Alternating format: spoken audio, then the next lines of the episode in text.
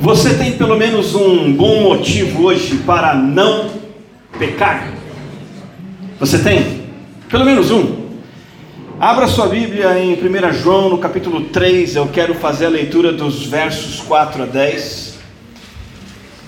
1 João, capítulo 3, versos 4 a 10.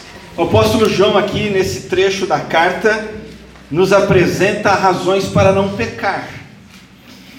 Motivos pelos quais o verdadeiro cristão não peca habitualmente. 1 João capítulo 3, versos 4 a 10. Nós vamos entender por que, que João faz essa lista e vamos ver cada uma das razões pelas quais ah, não devemos pecar e vamos concluir entendendo o que o Senhor espera de nós, a palavra que Ele tem para nós hoje. Amém? Quero fazer a leitura. 1 João 3,4 diz assim: Todo aquele que pratica o pecado transgride a lei. De fato, o pecado é a transgressão da lei. Vocês sabem que ele se manifestou para tirar os nossos pecados, e nele não há pecado. Todo aquele que nele permanece não está no pecado. Todo aquele que está no pecado não o viu nem o conheceu. Filhinhos, não deixem que ninguém os engane. Aquele que pratica a justiça é justo, assim como ele é justo.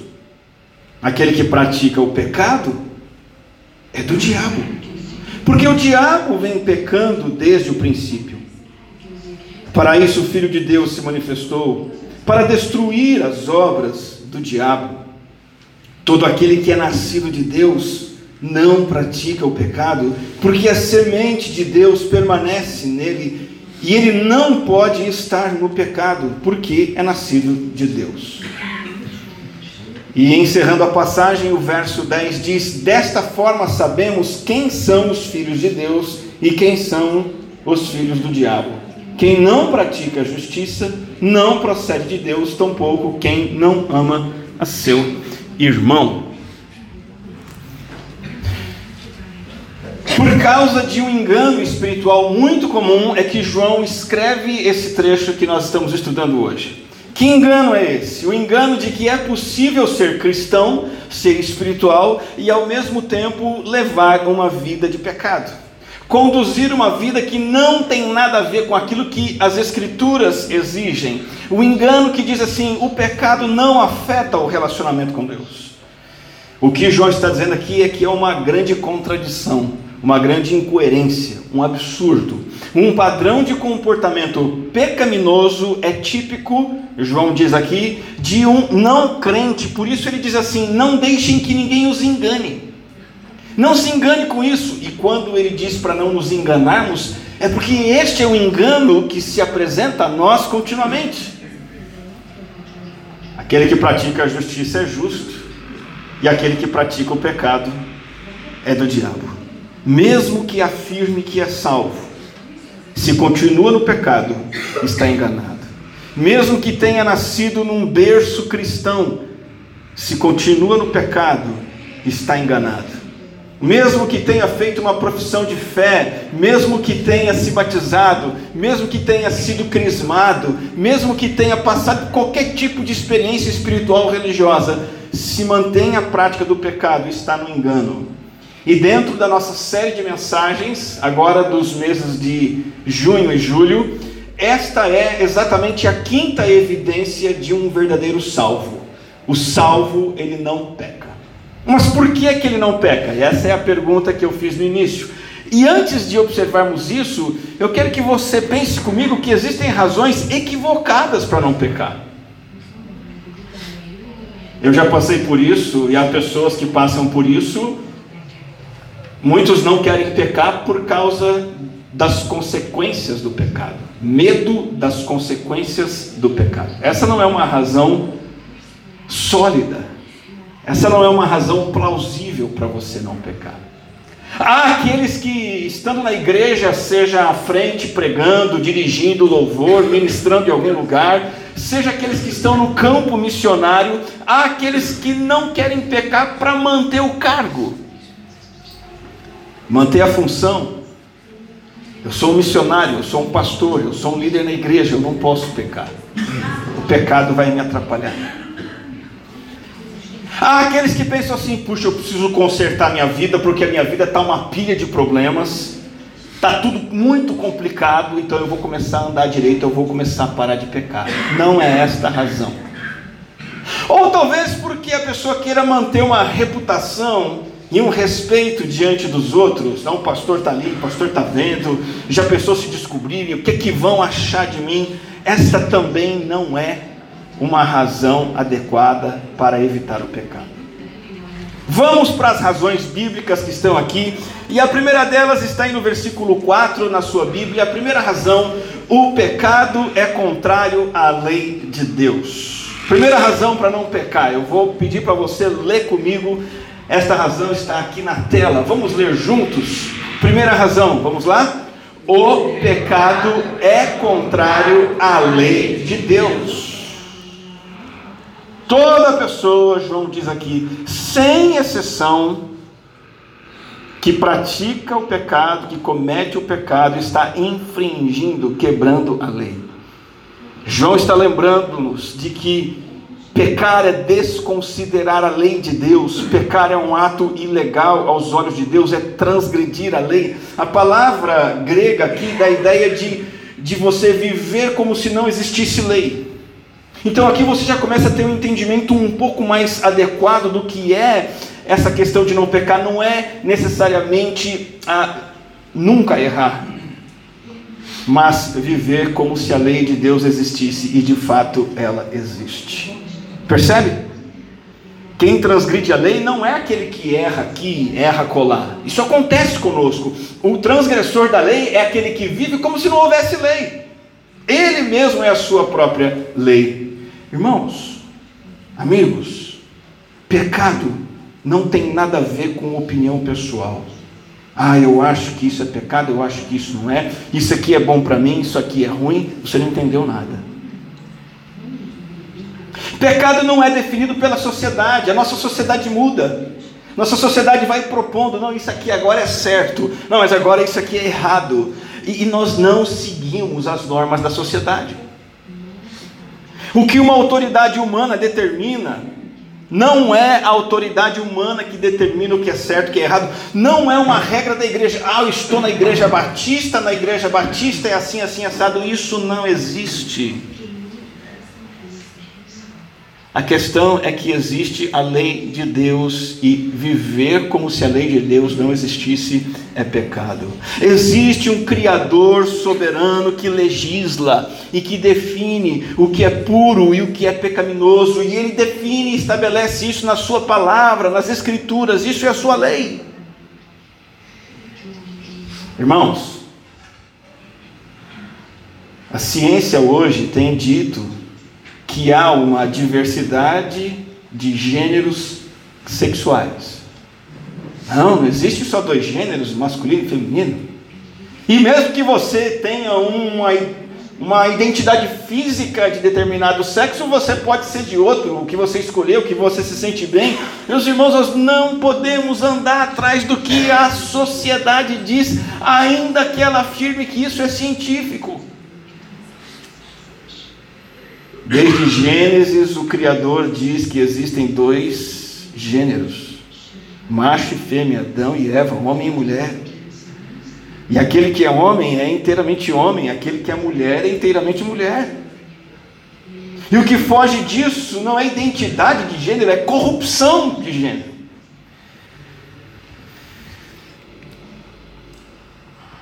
De fato, o pecado é transgredir a lei. O Criador rege a sua criação com as suas leis. E ignorar isso é transgressão e, e, e transgressão traz consequências graves. O pecado desvia o ser humano dos bons propósitos de Deus e o efeito disso é trágico. Agora, o verdadeiro crente, ele ama a Deus. E como ele ama a Deus, a lei de Deus é importante, porque não faria sentido eu dizer assim: ah, eu amo o Senhor, Cristo é o meu destino, o, o, o Criador do universo é o meu Deus, mas eu não estou nem aí para as leis dele.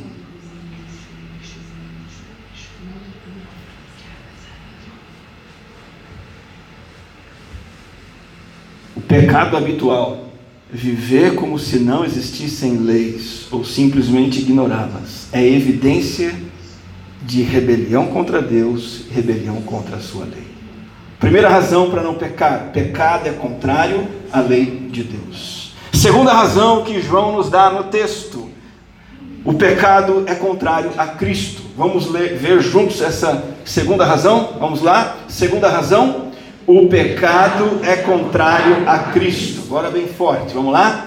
O pecado é contrário a Cristo. Em que sentido? a pessoa, o caráter de Cristo e a obra de Cristo. Vocês sabem que ele, quem? Jesus Cristo, se manifestou.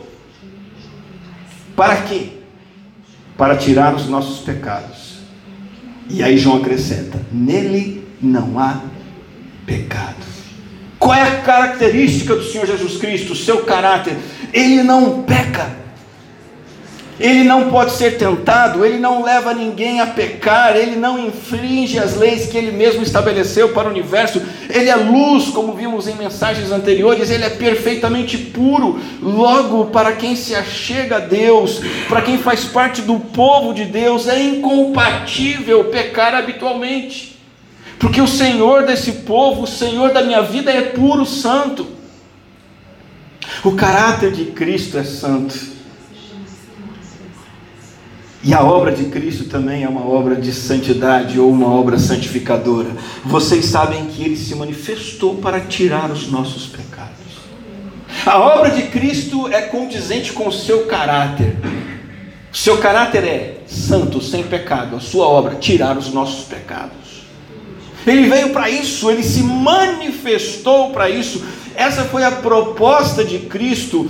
Deus se fez homem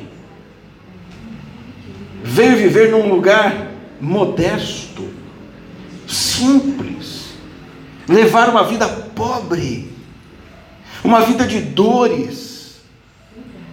O filho veio aqui para ser falsamente acusado, preso, julgado de forma totalmente injusta, e então ele foi torturado, e ele foi pendurado numa cruz para tirar os nossos Jesus veio aqui para tirar a nossa condenação. Por isso que ele teve que ser punido. E ele veio também nos libertar da prática do pecado, do domínio do pecado em nossa vida. Por isso que faz todo sentido João dizer no versículo 6: Então, se você nele permanece, não está no pecado. Há uma grande ilusão reinante em nosso meio, em nossa sociedade, e principalmente entre cristãos.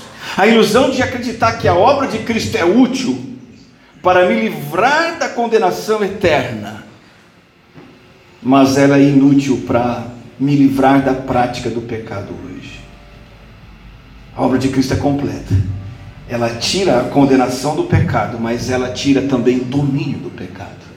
É esse o sentido de João dizer que ah, ele veio para tirar os nossos pecados. Então, permanecer em Cristo significa estar em sintonia com Cristo, harmonizado com Cristo, submisso a Cristo e a sua vontade. Ah, João diz permanecer em Cristo, o apóstolo Paulo vai dizer estar em Cristo. Essa é uma doutrina que nós cremos, é a doutrina da união com Cristo. Essa verdadeira união com Cristo significa que eu não estou no pecado. Não faz parte do meu estilo de vida ser escravo do pecado. E João ainda diz: todo aquele que está no pecado, preste atenção, não viu Cristo ainda. Não conheceu a Cristo ainda. Preste atenção à maneira como João coloca as coisas aqui, em termos populares é 8 ou 80. Muito claro. Não tem mistério, não tem meio termo, não tem complicação. Viver pecando significa que eu não conheço Cristo. Posso ter crescido na igreja, não conheço Cristo. Aprendi versículos da Bíblia, decorei, mas não conheço Cristo. Tive experiências espirituais, fui curado, mas não o vi, nem o conheci. Me emocionei no culto, tenho ministérios na igreja, na obra, tenho entusiasmo, o meu comportamento é diferente, mas se o pecado marca a minha vida, João diz, não o viu, nem o conheceu. Sabe o que significa isso? Não se converteu ainda. Não teve uma experiência genuína com o Senhor e Salvador. A experiência genuína com Cristo leva a uma vida de justiça, de integridade, produz em nós um caráter semelhante ao dele. Não mais pecamos constantemente em pensamentos, palavras e ações, como fazíamos antes de ser salvos. Quando me achego a Cristo, agora eu tenho a opção, a possibilidade de fazer o que é justo e, e aquilo que agrada a Deus. Uma comparação bem simples do que João está dizendo aqui é o seguinte: uma pessoa pode estar matriculada na academia e não malhar. Ela pode ter uniforme de treino e não treinar. Ela pode comprar aquela garrafinha, squeeze, aquele negocinho. E o corpo dela continua em forma de bola. Toma whey, protein, proteína, aqueles outros negocinhos, aqueles pozinhos.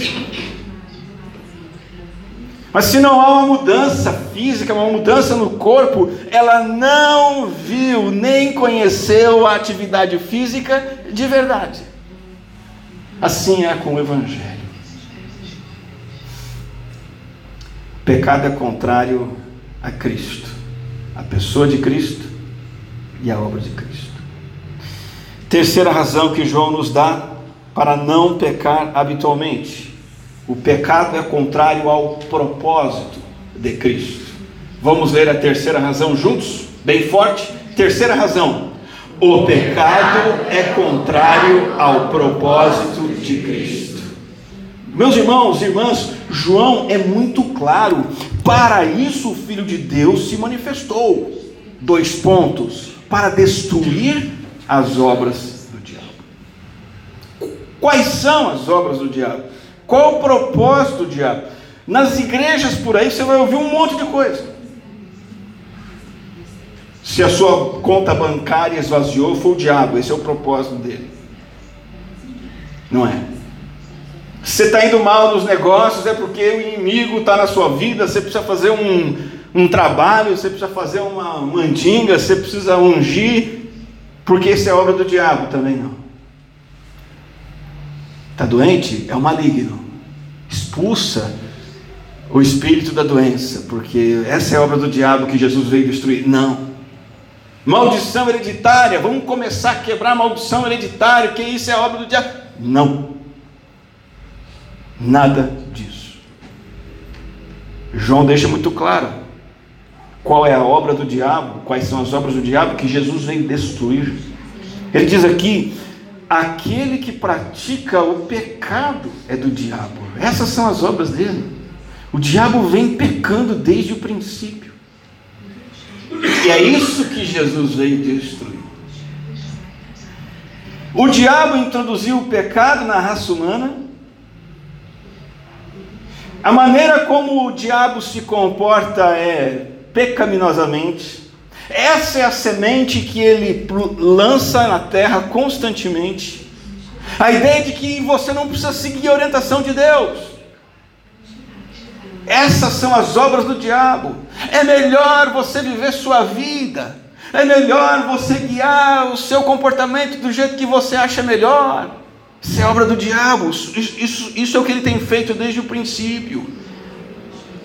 O diabo está sempre propondo que você pode desprezar a lei de Deus, desobedecer a lei de Deus, e ele quer com isso destruir você, destruir os seres humanos, obra-prima de Deus.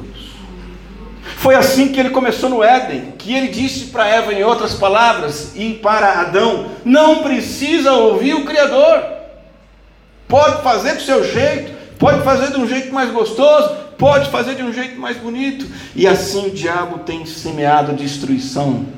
Eu vou dar alguns exemplos atuais disso. Por exemplo, corrupção. A gente tem ouvido tanto falar disso há anos no Brasil. Ela já está impregnada e isso é algo que o diabo semeou, que o diabo cultivou. Não sei se você sabe, mas a palavra corrupção vem do latim corruptus, que tem a ver com tornar podre, apodrecer. A palavra corrupção se refere a práticas ilícitas entre pessoas, entre instituições. Estava lendo uma matéria sobre isso, fiquei sabendo de um motorista de empilhadeiras alguém que não vai ganhar um salário tão alto assim, recebeu uma indenização do INSS. Sabe de quanto? 90 milhões de reais. Lembra da Jordina de Freitas? Uma funcionária do INSS? Foi ela que fez isso. E quando a investigação foi atrás, o esquema da Previdência desviou mais de 2 bilhões de reais. Corrupção. Quantos aposentados aguardando receber o seu benefício não recebem? Você sabe do maior caso de corrupção da história, não só deste país como do mundo. A Lava Jato identificou o desvio de 42 bilhões de reais. Sabe Quantos reais do nosso produto interno bruto são perdidos todos os anos por causa da corrupção, troca de favores, desvio de verba, verba pública? Anualmente nós perdemos do nosso PIB 30 bilhões de reais. Agora, você imagina se não houvesse corrupção no Brasil? Que o diabo semeou lá no começo e está aqui entre nós impregnada. Algumas contas rápidas. Se não houvesse uma corrupção numa escala tão grande, você já, já, já, já de saída, quero ouvir um amém, hein? Você ganharia pelo menos 20% a mais do que ganha. Amém. a corrupção tira do seu bolso 20%. Quando você faz uma compra no supermercado, não sei se você sabe, mas cada produto que você compra, no preço do produto já tem uma taxa de roubo. Você paga. Eu pago. Nós teríamos 20 milhões de jovens e crianças a mais na escola, teríamos 350 mil leitos a mais nos hospitais públicos. Agora, a corrupção não está só na classe política. A corrupção está impregnada no dia a dia do brasileiro. Por exemplo, falsificar a carteirinha de estudante roubar a TV a cabo. Hoje cedo estava conversando com os irmãos aqui, a desculpa de alguns é assim: o sinal, pastor, está passando aqui em cima, então é meu, eu sou pego. Que raciocínio é esse? Passa carro na frente da minha casa toda hora, então é meu.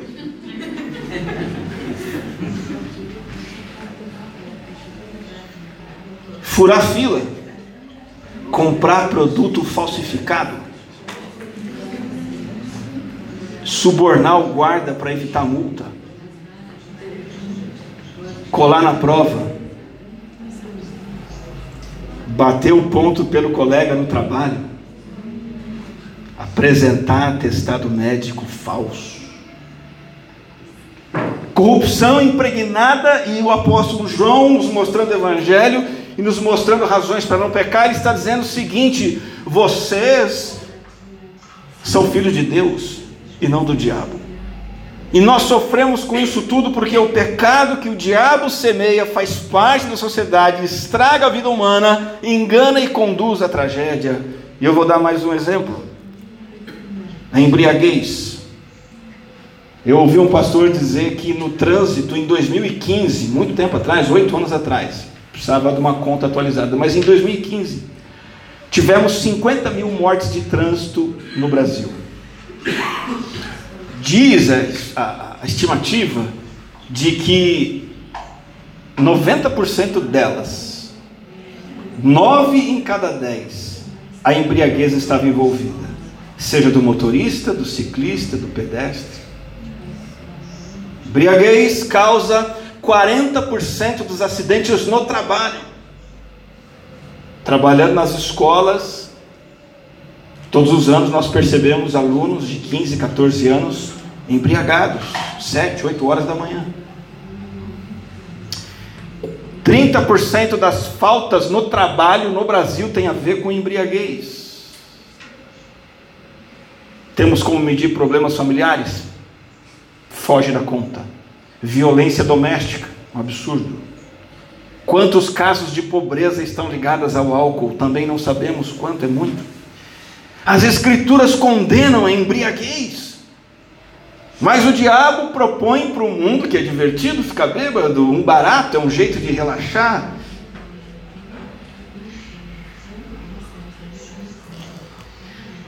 Eu tenho mais um exemplo de como o diabo destrói. E essa é uma razão para não pecar. Jesus veio destruir as obras do diabo. Conversando com o irmão em Cristo, contando a experiência dele de uma igreja lá em São Paulo. Ele fala do filho dele, é que era jovem casado, com 3, 4 anos de casado. Ele e a esposa serviam na igreja no louvor, sobrinha, tocando violino, cantando. E com 3, 4 anos de casado, esse jovem, 20 e poucos anos, se envolve com uma modelo. Adultério. Um caso curto, de três meses. Mentindo para todos, esse pai me contou que ele ficou fora de si com o filho. Ele criou o filho no Evangelho e ele estava vendo o filho mentir, e ele estava vendo o filho usar uma máscara. E ele chegou a fazer um perfil falso na rede social para poder acompanhar o filho. E quando ele sentava com o filho, o filho contando as coisas e ele vendo que era o contrário do que o filho estava contando, que ele estava acompanhando na rede social e ele tinha vontade de enforcar o filho. E esse homem olhou para mim e disse assim: Daniel, teve um dia que eu saí de casa com o intuito de matar o meu filho. família acabou, casamento se foi, estão longe do Senhor. E isso é obra do diabo. É isso que ele oferece. É isso que ele semeia. É por isso que João está nos dizendo: aquele que pratica o pecado não tem jeito, é do diabo. Associar-se ao pecado é associar-se ao adversário de Deus, o inimigo de Deus e dos homens, é dar as mãos para o diabo e andar com ele. Mas para isso o Filho de Deus se manifestou para destruir o adultério, destruir a embriaguez, destruir a corrupção. Essa foi a razão de Jesus Cristo vir. A palavra destruir aqui significa restringir, refrear, vencer, dominar, ou seja, a salvação que eu tenho em Cristo faz com que eu esteja livre da escravidão ao pecado. Não significa que eu não peco mais, que a possibilidade do pecado não exista mais. Significa que o pecado perdeu o seu posto de domínio na minha vida. Enquanto você não tem Jesus, enquanto você não tinha Jesus, você não conseguia se controlar. Eu preciso enxergar, eu preciso passar da dose para ficar meio alegre. É porque eu não tenho Cristo. Quando eu não tenho Cristo, eu preciso ver imoralidade na internet. Quando eu não tenho Jesus, eu tenho obrigação de fraudar alguma coisa, de enganar, porque senão o negócio não vai. Quando a gente não tem Jesus, a gente tem que brigar com a esposa mesmo, não tem jeito. Mas agora, isso pode ser restringido. O Senhor Jesus Cristo nos capacita pela Sua presença, pela Sua palavra e pelo Seu Santo Espírito. É por isso que o João está dizendo aqui, filhinhos, não deixem que ninguém os engane. Aquele que pratica justiça é justo, assim como ele é justo. Uma vida marcada pela integridade e pela justiça. Uma vida em que o caráter de Jesus vai se tornando o meu caráter. Uma vida que deixa o pecado. Isso é compatível com o Deus justo. Isso é compatível com a pessoa que foi declarada justa pela fé em Cristo. se afirma que se converteu, que teve experiências, bênçãos, religiosidade, sem mudança de vida, isso é incompatível com o propósito de Deus, é compatível com Satanás. Filhinhos, não deixem que ninguém os engane. O propósito de Deus em Cristo é nos salvar, livrar do pecado e fazer reproduzir em nós o seu caráter. O cristão não pode compactuar com o pecado, andar de mãos dadas com o diabo. Não aceite a ideia, o pensamento, não, isso não tem nada de mais. Olha, Deus não tem nada a ver com isso. Não deixe o seu coração abraçar o pecado. Porque o resultado que colhemos com o pecado, qual é? Que é que o apóstolo Paulo diz lá em Romanos: Que fruto vocês colheram da vida de pecado? Ele diz numa única palavra: morte. Irmão, quando nos achegamos a isso, essa verdade, irmã, nós temos que nos lembrar também que o Deus que exige que não pequemos, ele não é um estraga prazeres. Ao exigir obediência, ele está exigindo o que é melhor. É o diabo quem quer estragar prazeres. É o diabo quem quer destruir a sua vida e a minha vida. E agora nós nos achegamos então à quarta e última razão para não pecarmos. Primeira razão, não sei se vocês conseguem se lembrar, o pecado é contrário ao quê? À lei de Deus. Segunda razão, o pecado é contrário a Cristo e sua obra. Terceira razão, o pecado. O pecado é obra do diabo e o, é o propósito de Cristo. O propósito de Cristo é destruir as obras do diabo.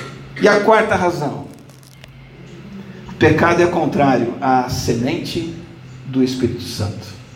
Vamos ler juntos? Quarta razão, o pecado é contrário à semente do Espírito Santo. O que significa isso? Todo aquele que é nascido de Deus não pratica o pecado. semente é algo que faz nascer vida. Todo aquele que é nascido de Deus não pratica o pecado. Porque a semente de Deus permanece nele. Que semente é essa, hein? Ele não pode estar no pecado porque é nascido de Deus. Jó está se referindo à semente espiritual com a qual você foi gerado. Fisicamente você nasceu da sementinha do seu pai e da sua mãe, vamos dizer assim, em termos simples. E espiritualmente, que semente é essa que gerou quem você é espiritualmente? Será que é um chip gospel? Será que quando a gente se converte acontece uma mutação genética? Será que tem alguma coisa dentro de nós que a gente começa a sentir? Pedro nos ajuda, o apóstolo diz assim: Vocês foram regenerados não de uma semente perecível, mas imperecível. E aí ele diz que semente é essa? Que semente que é? Por meio da palavra de Deus. Então, simplificando, quando a palavra chegou a você, o evangelho que está na Bíblia Sagrada, não importa se você era criança, jovem, adulto, quando chegou até os seus ouvidos, e aí você ouviu, e entendeu, e disse: sim, eu quero, eu aceito, eu oro, confiando nisso. Você recebeu no seu coração e na sua mente uma semente. A semente é essa mensagem. Ela é poderosa ela gera vida espiritual em você. Quando você coloca uma semente na terra, ela produz um tipo específico de planta e fruto. A semente do Evangelho produz um estilo de vida específico, uma vida justa que rompe com o padrão de pecado. Só para você entender um pouco melhor essa ideia do poder da mensagem do Evangelho. Você vê e ouve dezenas, centenas e milhares de coisas todos os dias que não fazem diferença alguma na sua vida, é ou não é verdade? É notícia daqui, notícia outro lá, é de acolá, é o Instagram, é, é o Twitter, é o seu sua plataforma de notícias, o rádio, você ouve, ouve, ouve, e dali a cinco minutos você esqueceu tudo. Mas o Evangelho,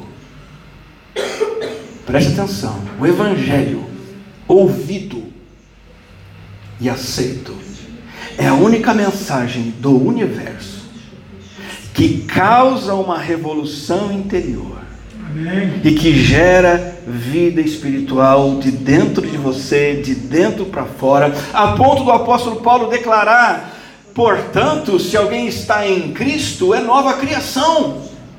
As coisas antigas já passaram, eis que surgiram coisas novas. Palavra de Cristo no coração gera vida, sustenta a vida, desenvolve uma vida distinta, marcada por corrupção? Não, marcada por aquilo que é incorruptível, marcada por pecado? Não, marcada por santidade. Por causa da palavra de Deus na minha mente, no meu coração, agora é possível não pecar. Por isso, voltando ao apóstolo João, ele vai nos dizer que ele não pode estar no pecado porque é nascido de Deus. Porque, como nova criatura, nova vida é gerada. Estar no pecado significa praticar habitualmente o pecado como se não houvesse lei. Entenda isso: o pecado vai acontecer? Vai. Mas não é o seu padrão, não é a sua norma isso não vai acontecer livremente. Você agora pode ficar livre de imoralidade. Você pode abandonar embriaguez. Você não precisa mais comprar tudo que dá na telha. Você não precisa mais viver com mágoa daquela pessoa, com brigas. Isso tudo agora é incompatível com a semente que está dentro de você, produzindo algo totalmente novo e diferente. E Pedro diz: essa semente é imperecível, não vai morrer. Eu planto coisas lá no meu jardim e morre. Semente muda, tartaruga passa em cima, o cachorro, o gato do vizinho faz cocô. Mas João, João e Pedro dizem: a semente de Deus é imperecível. Se você é crente genuíno, você não pode e não vai, de forma definitiva, pecar habitualmente. Você não vai viver como se não houvesse lei. Não. Se você vive nessa anomalia, sem norma, sem lei, é porque você não é salvo ainda. Vimos quatro motivos para não pecar habitualmente. Primeiro, o pecado é transgressão da lei. Segundo, Cristo se manifestou para tirar os nossos pecados e nele não há pecado. Terceiro, ele se manifestou para destruir as obras do diabo. E o diabo peca desde o início. E quarto, quem é nascido de Deus, quem tem a semente de Deus, não pratica o pecado. Não se engane. Muitos crentes se enganam achando que não se enganam. Se enganam porque dizem assim: não, o grande perigo não corro, pastor. Por que não? O perigo está lá na boca de fumo. Nunca vou lá comprar um beck, fumar um baseado. Imagina, como se aquilo fosse o perigo. Não, o perigo é o terreiro de Umbanda, pastor. Jamais. Eu sou um homem de Deus, santo varão, consagrado, aleluia. Nunca vou pôr meu pé num terreiro de Umbanda. Não é esse o engano, não é esse o seu perigo. Eu não assisto Rede Globo, pastor. Está tá bem, não assista. Mas não é esse o seu perigo. O perigo, a mentira, é a possibilidade de uma vida dupla. A verdadeira mentira é: ei, você pode ser uma coisa aqui na igreja, e pode ser outra na segunda-feira, lá no seu quarto, lá com os seus amigos, lá com os descrentes ou lá no seu lar. A verdadeira experiência com Cristo se manifesta no seu quarto,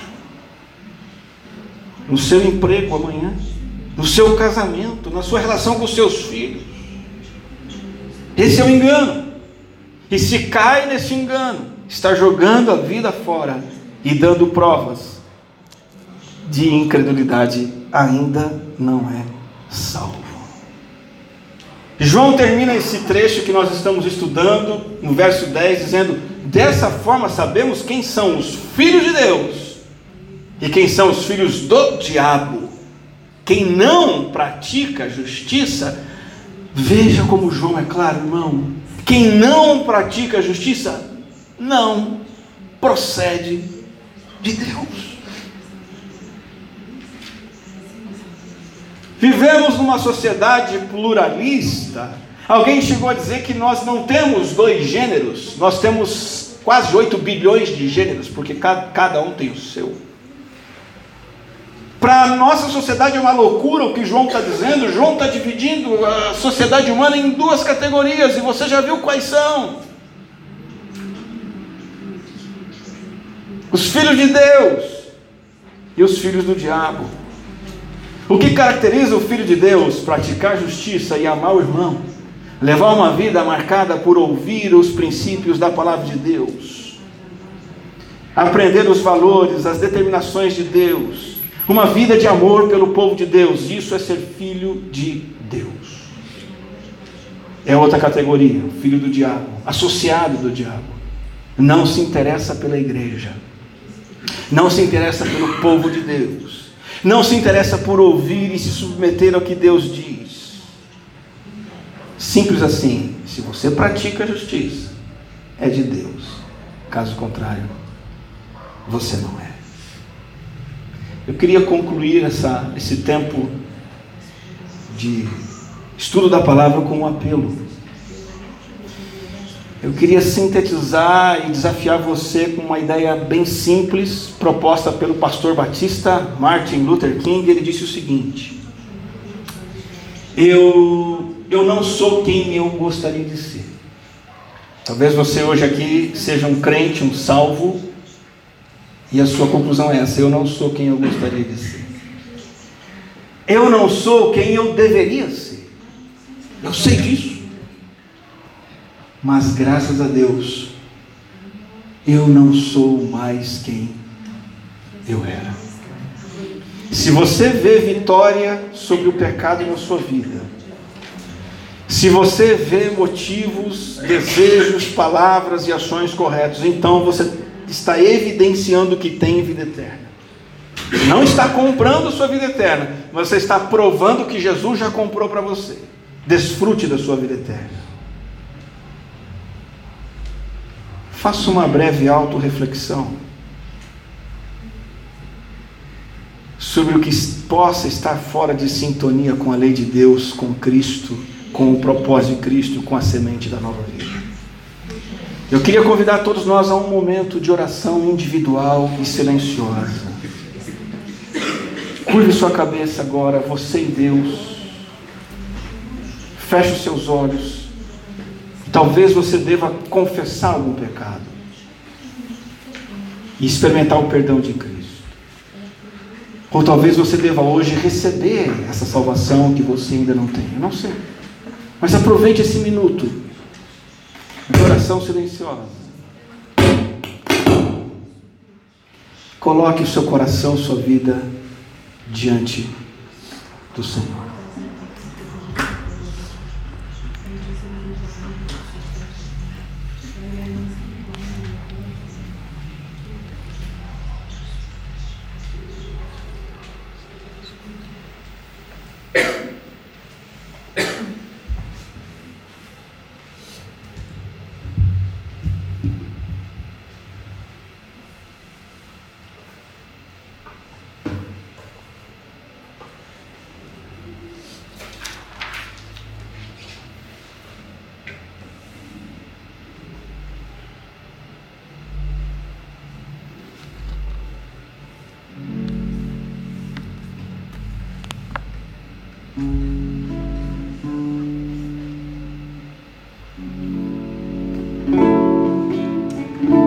Querido Deus e Pai Celestial, o Senhor é o legislador, o Senhor enviou seu Filho em sacrifício pelos nossos pecados, para tirar os nossos pecados.